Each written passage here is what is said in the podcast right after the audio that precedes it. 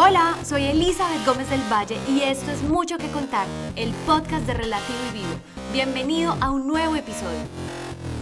Bienvenidos a un nuevo episodio de Mucho que Contar podcast. En este episodio tengo la oportunidad de estar acompañada de una persona increíble que tiene una labor maravillosa, hermosa, un libro espectacular, pero no les voy a adelantar mucho porque quiero que ella misma nos cuente sobre todos estos proyectos y yo estoy segura de que ustedes van a conectar con este episodio porque todos, todos, todos tenemos que ver con este tema. Y para entrarnos más en este tema, le voy a dar la bienvenida a ella. Ella es Andrea. Andrea, ¿cómo estás? Bienvenidísima y cuéntanos un poquito más sobre ti. Bueno, no, muchas gracias a ti por la invitación, por, por abrir el espacio. Siempre me gusta eh, agradecerle a las personas que, que permiten eh, proyectar el mensaje que, que hoy les traigo, que es muy sencillo y que a veces por la monotonía y por miles de cosas dejamos de lado. Pero bueno, aquí estamos para dar el mensaje. Eh, mi nombre es Andrea Salazar, yo soy psicóloga especialista en intervenciones psicosociales. Estoy ahorita estudiando una, eh, una especialización de psicología de los cuidados paliativos, muy, muy conectado con el tema de, de la muerte, con el tema de la última etapa. Entonces, nada, muy contenta de estar aquí, pues, de compartir la labor que vengo haciendo. Me encanta, de verdad que gracias por aceptar esta invitación. La verdad es un tema que me llena el corazón, me inspira un montón. Y es que, como lo dijo ahorita André, a veces lo olvidamos y como que lo pasamos desapercibido, pero todos hemos tenido este tipo de personas cerca y nosotros también vamos para allá. El, el Instagram de, de André es psicóloga de abuelos. Y de eso se trata nuestro tema, de abrir nuestra mente, abrir nuestra conciencia, a tocar el corazón nuestro y de las personas que nos rodean con este tema de los abuelos. André, contanos cómo empezó esta historia, cómo terminaste involucrada trabajando para estos seres tan maravillosos y sabios. Bueno, eso es una historia larga, ¿sí? Eh, pero menos mal tenemos mucho tiempo. Mira, eh, yo vengo haciendo labor social desde el colegio. ¿Sí? Desde, muy pequeña mi mamá me enseñó a, servir, me enseñó a ayudar a los otros y más a los adultos mayores, ¿sí? Mi mamá siempre me ponía a cantar, a bailar, a, hacer todo tipo de ridículo que uno niño lo pone la mamá a hacer, pero que en últimas me enseñó y me forjó para lo que estoy haciendo hoy, que es servir a los demás. Eh, también me ha conectado mucho a la historia de vida eh, de mi infancia. Yo viví con mi abuela toda la infancia. Eh, mi mamá no estuvo conmigo por temas de salud, mi papá no estuvo conmigo por temas de violencia. Entonces me crié con, con mi abuela y yo decía, mi abuela cada vez está más adulta y qué miedo que se, que se muera. Entonces yo con quién me voy a quedar, ¿sí? Me voy a quedar sola. Entonces eso fue una, una angustia y una ansiedad que, que experimenté por mucho tiempo, incluso durante las prácticas de psicología y todo esto. Y bueno, la vida me fue llevando como por el camino y, y, llevándome a comprender el tema de la vejez, el tema de la muerte. Y empecé a hacer labor social en el barrio, en mi barrio. Mis amigos son adultos mayores, son el vecino, son el de la esquina, son el señor que está solo jugando por allá ajedrez con otro vecino, ¿cierto? Son ellos. Entonces empecé a ver que muchos adultos mayores estaban solos, incluso con sus familias. Me llamaban, ay Andrea, ¿cuándo van a ir a tomar café conmigo, a que charlemos? Y me preguntaban, pero ella tiene su familia y no, no, la, no, la, no, la escuchan, no comparten tiempo de calidad. Y luego em, empecé a hacer muchas fiestas, fiestas en diciembre, parrandas con los abuelos y les llevaba regalos y les llevaba cantantes y empecé a notar eh, que había una necesidad más allá, más allá de, de, brindar una actividad, más allá de, de un momentico de, de, compartir un café. Y se fue creciendo esa labor social y yo decía, ¿cómo voy a acogerlos a, todos? Yo, yo no puedo dividirme para todos. Entonces, eh, desde ahí como que empieza esa, esa chispa de, bueno, yo, yo quiero tener un asilo. Luego la vida me puso a trabajar en un asilo y dije, no, no, no, yo no quiero tener un asilo, yo quiero tener algo que me permita suplir esas necesidades en ellos sin entrar en ese, en ese abandono permanente que es en el que casi que todos caemos cuando dejamos un adulto mayor en un asilo y nunca más lo volvemos a visitar, pero que también hay otros tipos de abandono que se dan dentro de los hogares y a veces no, no sabemos, es muy fácil señalar a aquel que dejó el papá en un asilo y va uno a mirar y, y, el de él también está solo en la casa como un mueble más. Así se determinan incluso ellos en ocasiones. Entonces surge pues como esa necesidad del adulto mayor de acompañar y dedicarles tiempo de calidad. Me toca tanto el, tema y desde el momento que, que te conocí virtualmente, yo dije, yo necesito tener a Andrea en este podcast porque quiero que muchas personas se concienticen de la importancia de esto. Y tú hablabas sobre la soledad y yo soy inmigrante y lo he tocado en otros episodios anteriormente y es que ese tema de la soledad es para los abuelos, es para los que inmigramos. Inclusive hay personas que estando en su mismo país se sienten solos. Y tú lo decías, es que estando en sus propias familias también se sienten solos. Entonces, ¿cómo lidiar con esa soledad? Y André, aquí me surgió una duda y es, ¿cómo has trabajado tú ese miedo a perder a tu abuela? Pues mira, eso es bien complejo porque eh, incluso hoy, especialmente en una terapia donde hablaba con atendiendo un paciente, tiene un miedo de perder a su mamá y puede pasar, ¿cierto? Puede pasar. Y me decía, es que si mi mamá se muere, pues, pues mi vida se acaba. Y yo me remitía a, a esa adolescencia y yo decía, si mi abuela se muere, yo tenía dos opciones. Yo decía, mi vida se acaba, yo puedo irme a otro país y empezar de cero o, o mi vida se termina ahí, no sé qué va a empezar a, qué va a, empezar a sentir, a hacer, sí. Y mira que eh, en el proceso Mm, con tantos adultos mayores, rodeada de tantas personas que, que se me han muerto, que me he podido despedir de ellos, que he estudiado el tema de la muerte, el miedo se me ha ido disminuyendo de tal manera que yo pienso que estoy disfrutando tanto a mi abuela, que le estoy dando tanto tiempo de calidad, que todo lo que estoy haciendo gira alrededor de ella, que yo digo que cuando ella muera yo voy a quedar súper tranquila de que le di todo. Y es lo que he notado en muchas personas eh, que ocurre cuando, cuando pierden un ser querido. Ni siquiera es como tal la pérdida, es, es, es la, la conciencia que te digo, no compartimos, eh, eh, ese miedo de, de, decir, bueno, yo hubiera dedicado más tiempo. Y, y terminan cerrando, cerrando el ciclo diciendo, si la vida me la devolviera cinco minutos y la tuviste, no sé, 80 años, 90 años, hasta 100 años la tuviste y no te diste cuenta.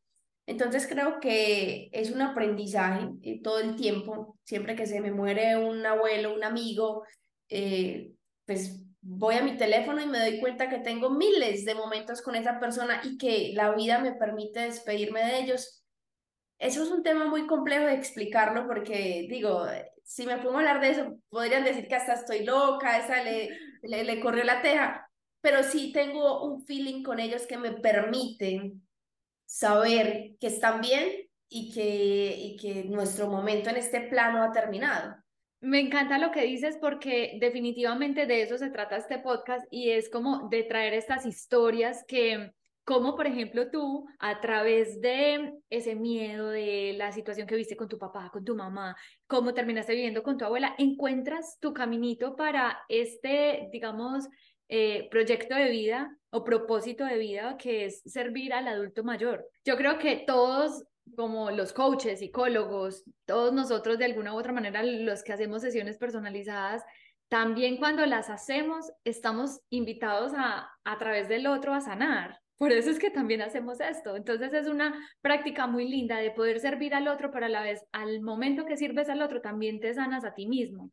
Y tú, pues, tú que estás en ese proceso de estudiar sobre cuidados paliativos, que son las personas que ya están en este proceso terminal, yo creo que también en ese miedo de perder a alguien, porque pues yo también lo he vivido, o sea, y cuando me vine para acá, para los Estados Unidos, uno de mis más grandes miedos fue perder a mi papá y a mi mamá, y a mi hermano y a mi sobrino, y sentir que no los iba a volver a tener, pero al final cada uno dice, ok, bueno, es simplemente transformar la interpretación de esa situación.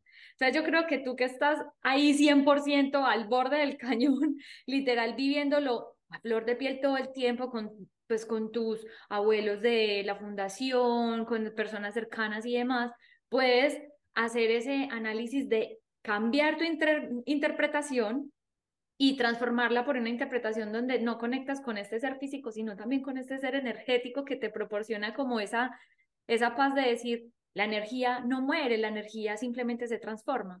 Exactamente. Eso, eso plasmé en la dedicatoria del libro interactivo y es que me costó eh, escribirlo, o sea, ahí está plasmado una cantidad de emociones que a veces cuando las personas lo leen entran en llanto y es porque, claro, a mí me costó lágrimas imaginarme eh, no tener a mi abuela para poder dedicarle eso, ¿sí? Y efectivamente, eh, le digo, cuando terminemos de llenar este libro y tú no estés, el único traslado es de la vida al corazón. Tú no te vas a morir porque tú siempre estarás a mi lado. Solamente en mi corazón, ya no te van a ver mis ojos, pero te voy a poder sentir, te voy a poder percibir y podría comunicarme contigo las veces que quieras y nuestra conexión es limpia y linda. Me encanta, me encanta, me encanta como lo dices, es poema para mí, poesía para mí, de verdad que me encanta y me gustaría que para los que no saben de qué estamos hablando del libro, contanos eh, a profundidad. Estoy ansiosa, les cuento acá a los que nos están oyendo que ya encargué el libro de André para que me llegue a mis manos próximamente aquí en Carolina del Sur con nosotros. Y los que nos están oyendo acá en Estados Unidos pueden adquirir el libro, pero ya les voy a contar. André, mejor dicho, nos va a contar de qué se trata el libro? Bueno, mira, el libro es un libro interactivo, ¿sí? No es para leer, es para hacerle un libro a algún ser querido, ¿sí? ¿Por qué? Porque la necesidad más latente del adulto mayor y, y de todos, de, de todos, en absolutamente todos, es, es la escucha, es el compartir. ¿A quién le gusta estar solo? A nadie. Y, y si vos haces el ejercicio con tu grupo de amigos y preguntas, ve, vos qué hacías cuando eras niño, ah, eso llegan las historias, ve, yo jugaba esto, te acordás del Messenger, una cantidad de cosas de acuerdo a su época, y eso es lo que pretende el libro. Son 10 capítulos, desde la infancia hasta el momento actual. Entonces, eh, preguntas de la infancia, ¿cuándo y dónde naciste? ¿Qué hacías cuando eras niño? ¿Cuál era tu juguete favorito? Y al final de cada capítulo hay una actividad especial que usted debe realizar. Entonces ahí dice, hoy vamos a compartir un helado, describe la experiencia. Entonces tú vas a invitar a esa persona al helado, te tomas las fotos, las pegas en el libro y describes la experiencia. Por ejemplo, en mi caso, yo hice eso con mi abuela y describí la experiencia. Fue que cuando fuimos a comer el helado, ella decía, ay, no, no, no, mija, pero es que no vaya a pedir un helado muy grande, porque su prima me invitó a un helado y eso era un poco de bolas. No, yo me enfermé. Entonces, eso fue muy bacano porque yo me reía, yo decía, ¿en serio, abuela? Y contaba la historia, y yo no me sabía la historia. Entonces terminamos comiéndonos un helado para las dos y teniendo esos momentos ahí súper especiales. Y entonces, cuando se termina de llenar ese libro, que se demora, no es fácil, yo voy como en la mitad con mi abuela y comparto todos los días con ella, usted va a quedar con la historia de vida de esa persona que usted quiere. Y cuando esa persona no sé, usted va a ir a ese libro, usted va a decir, no, es que ya lo, ya lo vivimos todo esa persona tenía que trascender y yo estoy aquí esperando, preparándome para poder hacer ese, ese paso y encontrarnos allá. Entonces es muy bonito ese libro y con la venta de ese libro nosotros hacemos una labor social increíble que es acompañar adultos mayores que están en situación de abandono. Me encanta, me encanta, de verdad que o sea, se los recomiendo, compren el libro, apoyan la fundación, o sea, literal ni siquiera es porque, ay, voy a mm, comprar el libro de Andre, no, es literal lo que hay detrás de, y también todo el trabajo energético, todo lo que le ha invertido Andre, su amor, su dedicación, su tiempo, su inspiración, su creatividad, todo para crear este libro que yo creo que pues todos necesitamos tenerlo, porque todos tenemos un ser querido, sea abuelo, sea abuela, sea mamá, sea papá, sea el sobrino, sea el tío, el esposo, el que sea. Y hay muchas cosas que no hacemos por estar sumergidos en la rutina. Entonces, qué chévere utilizar este libro, este tipo de herramientas que nos invitan a conocer más del otro, es como reescribir la historia. Sí, no, es muy bonito y, y a veces eso suena, o sea, decirle a las personas, ven y compartí con tu mamá, con tu papá, esos son mensajes que la gente ya le ha dicho a uno, eso ya suena paisaje, ¿cierto?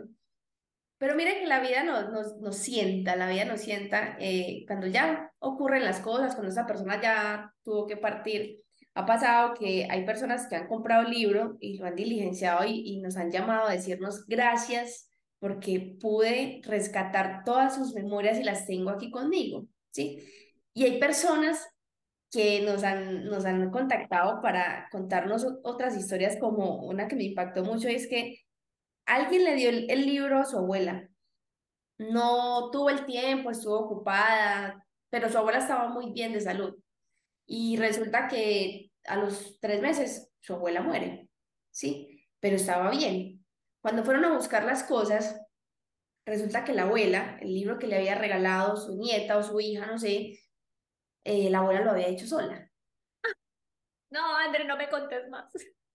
Entonces, mira, le dejó, le dejó su mensaje y seguramente esa persona aprendió una lección, o sea, no hay que posponer los tiempos. Tú puedes estar en el otro lado del mundo, pero mira, aquí estamos conectados y yo estoy viendo tu, el brillo de tus ojos, estoy viéndote a ti y seguramente esa misma conexión la puedes tener con tu mamá, si esté lejos, cerca. A veces la tenemos tan cerquita y nos sentimos tan distantes. Entonces, esa es la, la, la, invitación de todas las personas, comparta tiempo de calidad, que, que, que, esa persona no, no te va a durar toda la vida y que tú, y que la memoria de esa persona no va a estar siempre intacta. O sea, lo que escuches hoy, probablemente mañana no lo escuches.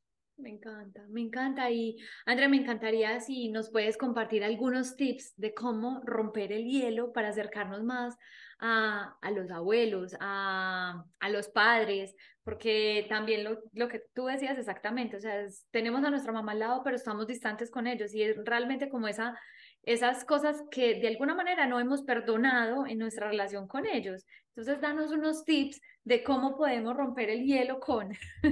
Hay, hay muchas cosas. Si usted ya identificó que tiene una barrera con esa, con esa mamá, más que todo con las mamás, si usted identificó eso, entonces permítase, primero que todo, estar en un proceso terapéutico donde usted sane y perdone. Y si por el contrario, eh, conectar con el otro está mm, arraigado a la comunicación, a que no sé cómo abordar, entre en su realidad, o sea, hágalo como te gustaría que lo hicieran contigo. No es tan complejo, ¿sí? A veces nos enredamos la cabeza queriendo impresionar al otro cuando lo que el otro necesita es, eh, ¿qué más puedes? ¿Bien o qué?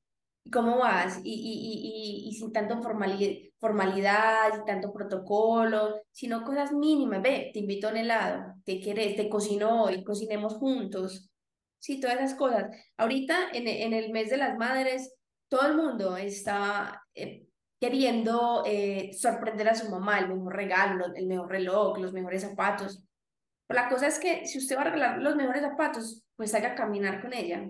Si usted le va a regalar un reloj, comparta tiempo con ella.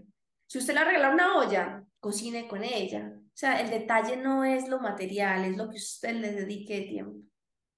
Y para eso no hay instrucciones, es, lo único es el amor y la empatía, y eso lo podemos tener todos. Total.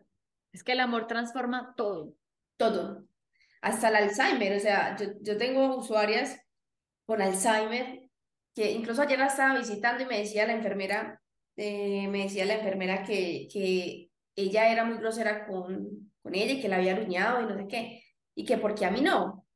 Nosotras tenemos una amistad, o sea, ella tiene una memoria emocional muy bonita nos conectamos y yo entro en su realidad. O sea, si ella me habla del pino que está en, la habitación, yo le creo, ahí hay un árbol, y, y, pero a mí no me dan entrar a ese árbol, ¿cierto?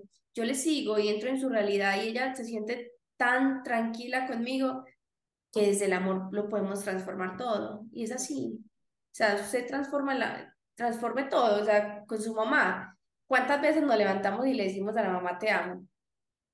Muy pocas veces. Sí, Pocas veces. Pero si lo haces una vez, ya le estás cambiando el día a una persona. Y tú lo has dicho, yo recuerdo mucho cuando estudié psicología que nos decían, o sea, hay personas, por ejemplo, esquizofrénicos, no les lleves la contraria, métete en su cuento y realmente ese tip me ha funcionado para todas las personas, así no sean esquizofrénicas, y es como, métete en el cuento del otro. Eso es empatía, es entender con otros ojos, como, bueno, a ver, me pongo los lentes, ¿con qué lentes está viendo esta persona al mundo? Y eso te va a permitir ser mucho más empático con, con lo que está viviendo. Exactamente. A mí me escriben muchísimas personas eh, diciéndome, mira, yo quiero ser voluntario, yo quiero hacer esto, ¿Cómo hago? Adultos mayores hay en todas partes. El vecino, el del frente, el abuelo, comparta con ellos, ¿sí? Incluso, incluso los de, no sé si tú sabes qué es un gana. Sí. Sí, los, ok.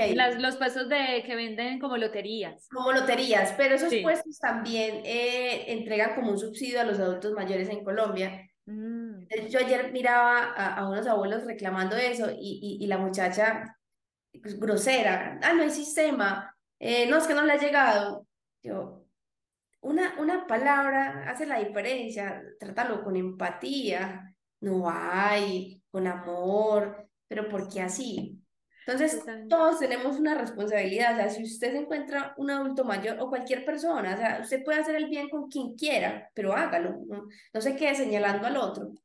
Total, es como, o sea, tú no sabes a quién le vas a transformar la vida solamente con una sonrisa, siendo empático, algo mínimo.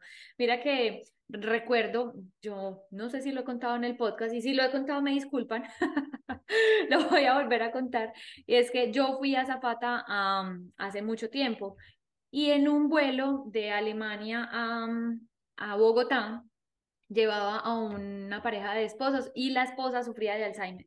Entonces mis compañeros sabían que yo era psicóloga, entonces todo el vuelo la la señora estuvo perdida, o sea, no sabía cómo ubicarse, dónde están, me están secuestrando, entonces yo, o sea, todos como que, Elisa, entonces yo, bueno, iba y la ayudaba, pero era como ir con ella y mostrándole con ese amor, mira, a dónde quieres ir, vamos, recorrámoslo juntas, vamos por el avión, paso a paso, ¿cierto? Pero, pero no decirle como que te tienes que sentar y ya, o sea, no trates de abrir la puerta del avión, o sea, es, o sea, ya no va a entender, ella pensaba en su mente que estaba secuestrada. Entonces, eh, es, es, como, es como ese tipo de situaciones que uno dice, imagínate la angustia también que tiene que estar sintiendo ella cuando se sube en un avión tantas horas, o sea, eran 12 horas de vuelo y ella como, ¿quién es este montón de gente?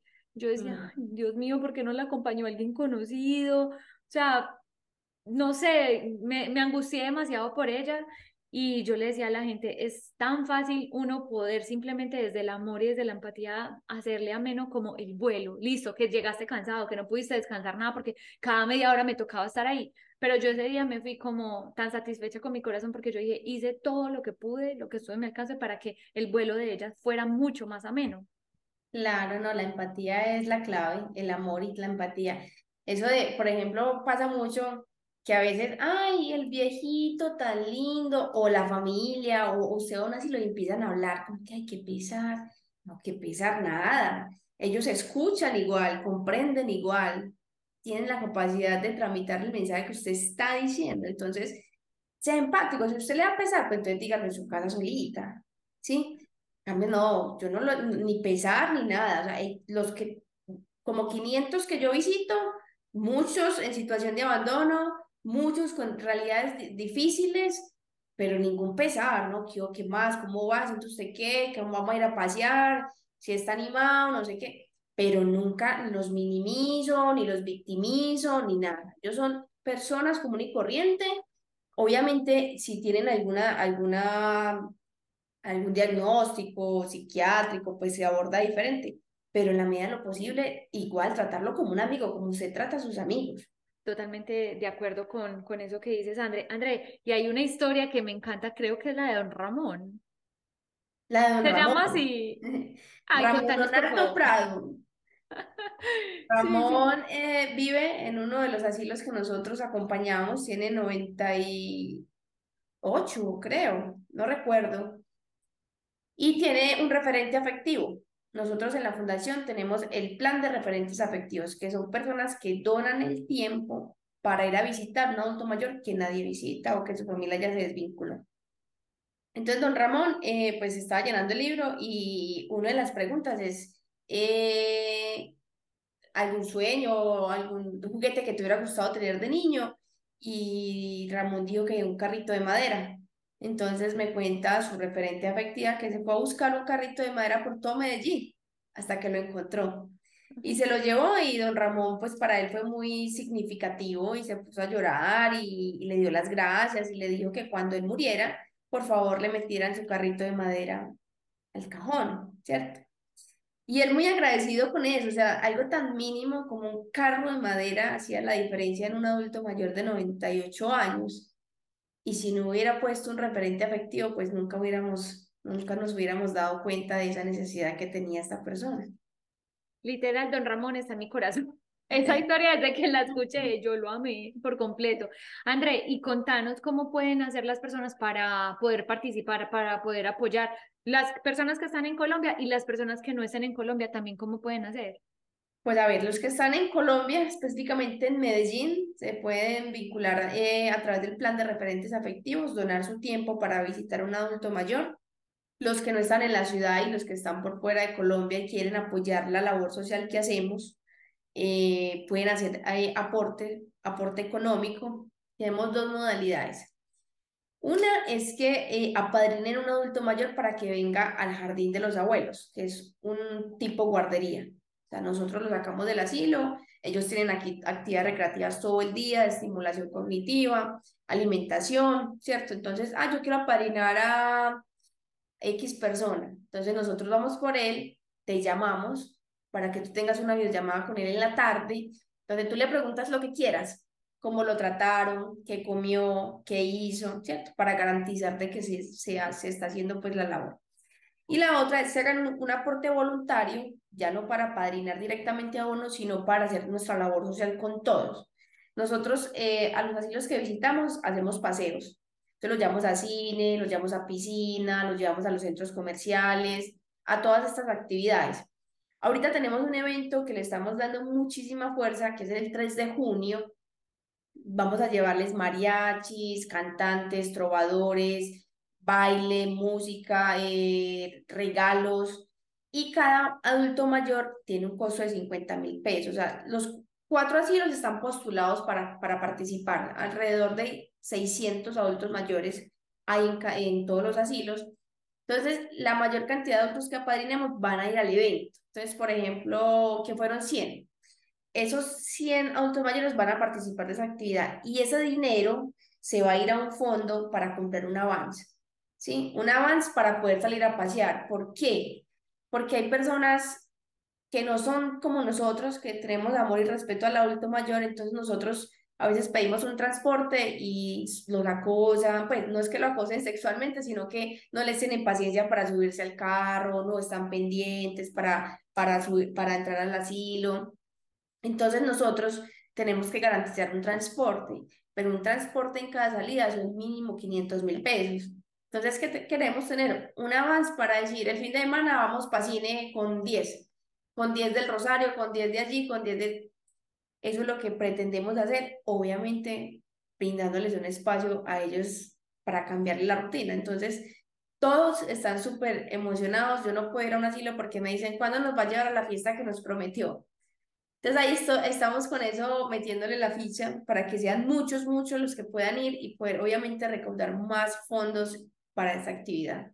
Nosotros somos súper transparentes, eh, creo que eso es lo que nos ha hecho crecer tanto y nos lleva a personas tan bonitas como tú que quieren replicar el mensaje, porque siempre, eh, si tú me das 100 pesos, son 100 pesos que yo te digo, mira, en esto lo invertí, esta persona se benefició, porque lo que realmente nos interesa es, es pensar en ellos. Eh, hay miles de fundaciones, bueno, a veces me quedo como sorprendida cuando me presento algún, algunas convocatorias de proyectos y cosas, la cantidad de, de fundaciones de niños y, y, adolescentes y de adultos mayores, ninguna. O sea, yo creo que somos la única fundación que no es un asilo que trabaja por, la, por el bienestar del adulto mayor.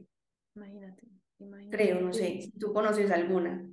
La verdad no, o sea, eh, casi siempre son asilos, pero toca pues pagar y eso, pero así fundación, fundación, no, no he escuchado la verdad. Sí, o sea, igual el tema de los asilos, eh, aunque hay sin ánimo de lucro, la mayoría de adultos mayores que están en situación de abandono son protegidos por el Estado, o sea, el Estado, digamos que paga para que los cuiden y, y suplan esas necesidades básicas pero hay, hay otras necesidades que no se están supliendo, por ejemplo, ir a, un centro comercial, tener una ropa nueva. Yo tengo una modalidad que me encanta, solo que es, es muy costosa y es muy desgastante y es el centro comercial de los abuelos. Entonces, si lo hago en un asilo, las necesidades de un adulto mayor en un asilo son eh, lociones, gorras, manillas, Y si lo hago en un barrio, la necesidad de un adulto mayor en un barrio son los alimentos, ¿sí? Entonces, monto un centro comercial, o sea, como varios están. Entonces pongo en uno arroz, panela, frijoles, y en el así lo coloco bolsos, gorras, lociones, y a cada uno le doy 100 mil pesos en billetes didácticos para que compre.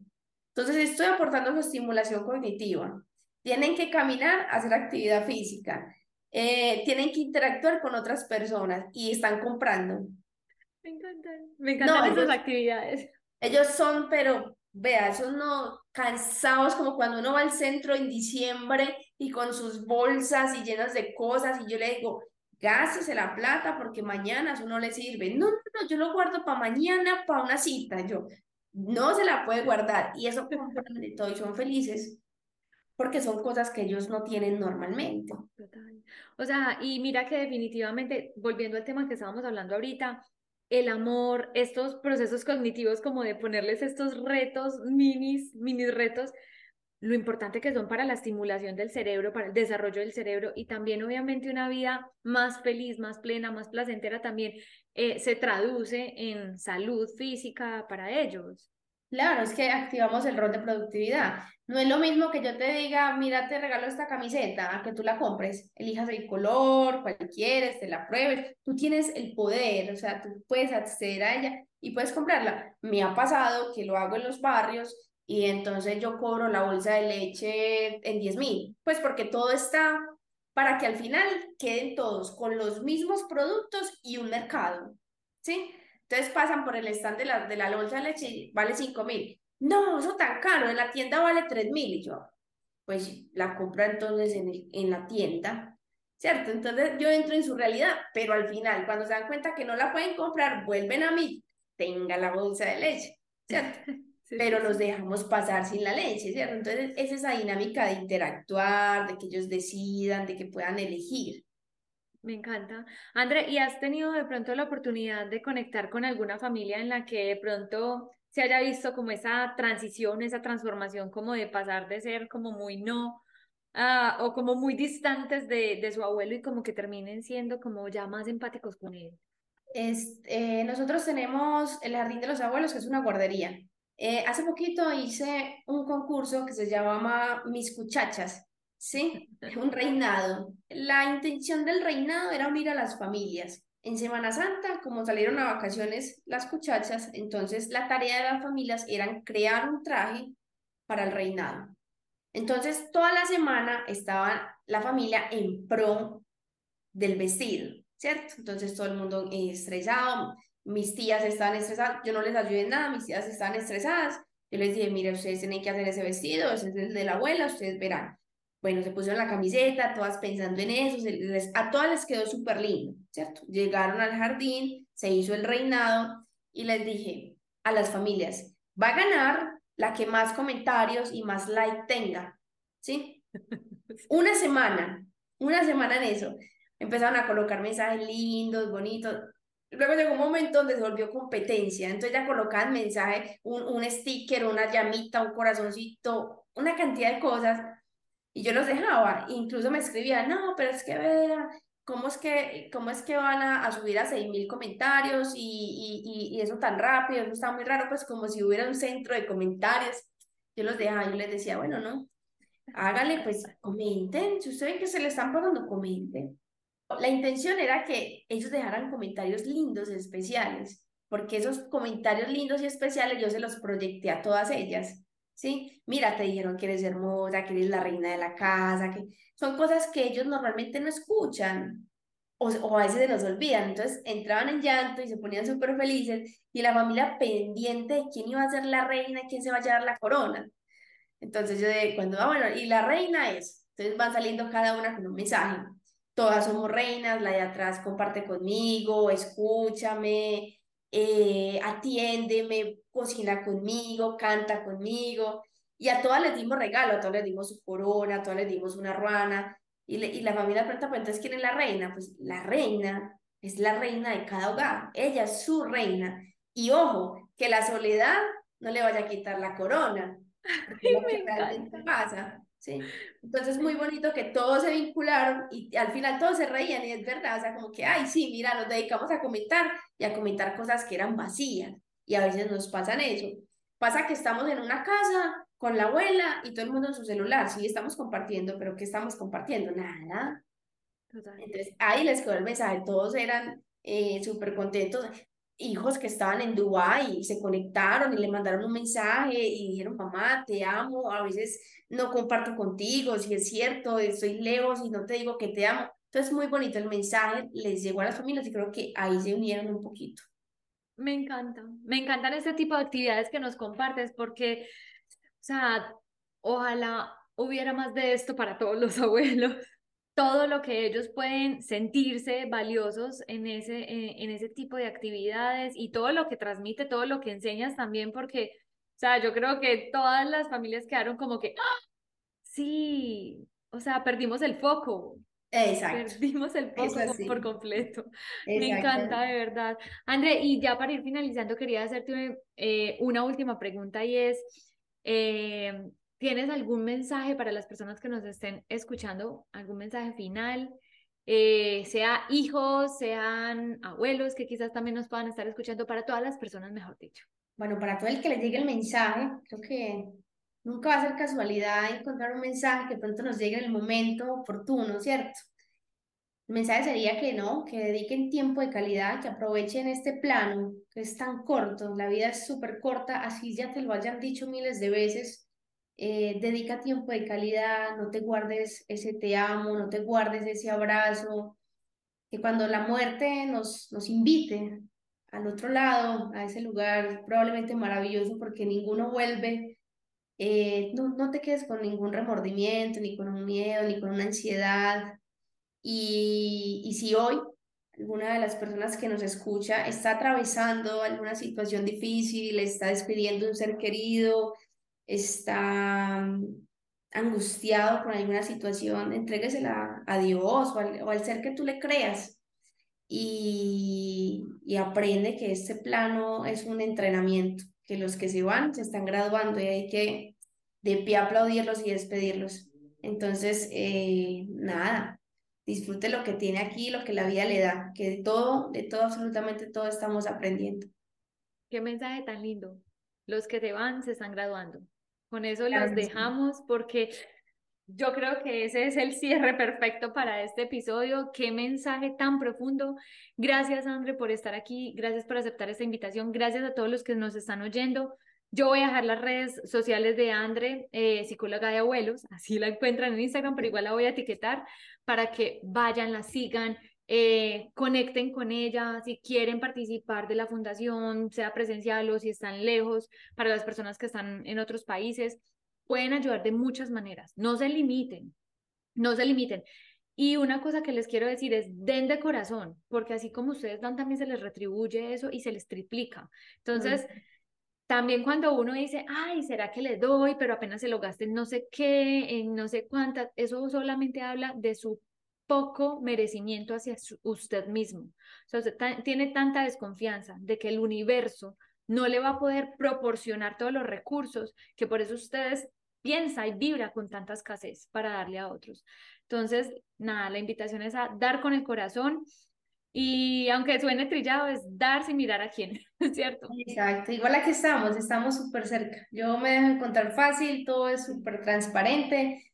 Y si usted quiere mandar una empanada, una, una, empanada, una foto con una empanada, le mando. Así de sencillo.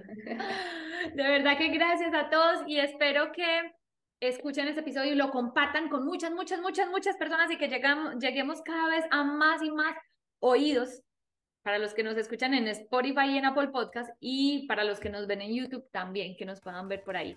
Gracias a todos, gracias André y hasta la próxima. Chao. Gracias, chao. Esto es todo por hoy. Gracias por sintonizarnos. Nos vemos dentro de ocho días con un nuevo episodio. No olviden seguirnos en nuestras redes sociales arroba mucho que contar y en nuestra comunidad arroba relativo y vivo. Gracias, chao.